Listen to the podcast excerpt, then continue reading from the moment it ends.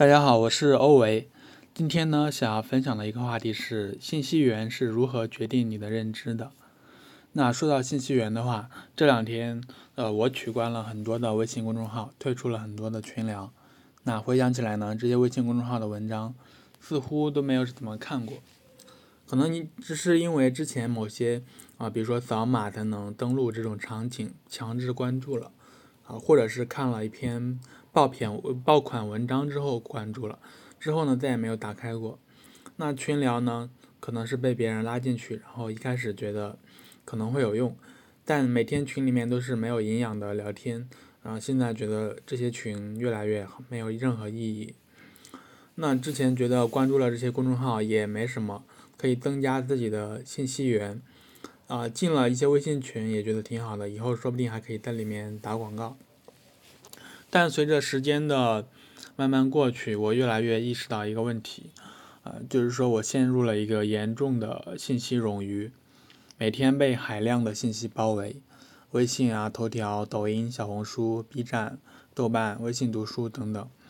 大量的信息呢，不仅没有为我提供更多高质量的内容，信息的冗余反而让我获取信息的效率变低了，需要从很多信息中去筛选自己想要的内容。而且随着关注的信息源增多，看到的内容很多，以为自己似乎掌握了很多信息，但这些信息呢都是浅尝辄止，或者是为了吸引人注意力的娱乐新闻，呃，或者是这些信息的方向非常分散，让我没有一个很好的聚焦点。所以我想了想，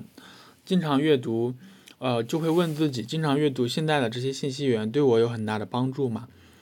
除了娱乐和打发时间，其实我发现再也没有其他的任何作用。关注了一堆的信息源之后，只是为了让自己的内心更加的满足，似乎是阅读了很多，但真正有价值的内容太少太少。所以我开始了断舍离，取关了从来不看的微信公众号，也退出了从来不发言的微信群，删掉了手机里娱乐主题的 APP，微信订阅号的信息流质量瞬间就高了很多。而且每天漫无目的玩手机的时间也少了很多，啊，我开始尝试带着目的去玩手机，比如啊了解怎么剪视频，怎么，然后呢再去各 APP 搜索资料，看不同的信息源内容都是怎么样的。而非剪辑视频的内容我都会选择忽视，这样做的好处是少了很多信息的干扰，获取信息变得非常聚焦，啊，所以获取信息的深度和广度都会大大提升。很多时候，我们做事情的效率不高，不是因为事情本身很难，而是因为我们频繁的被打断，频繁的中断自己的进程，不停的切换自己的任务，这个成本是非常高的，啊，因为你要进入状态本身就是需要时间的，而高效率的完成工作需要你聚焦精力，呃，有一定的深度，在手机上阅读也是一样，如果你要找某方面的信息是很简单的。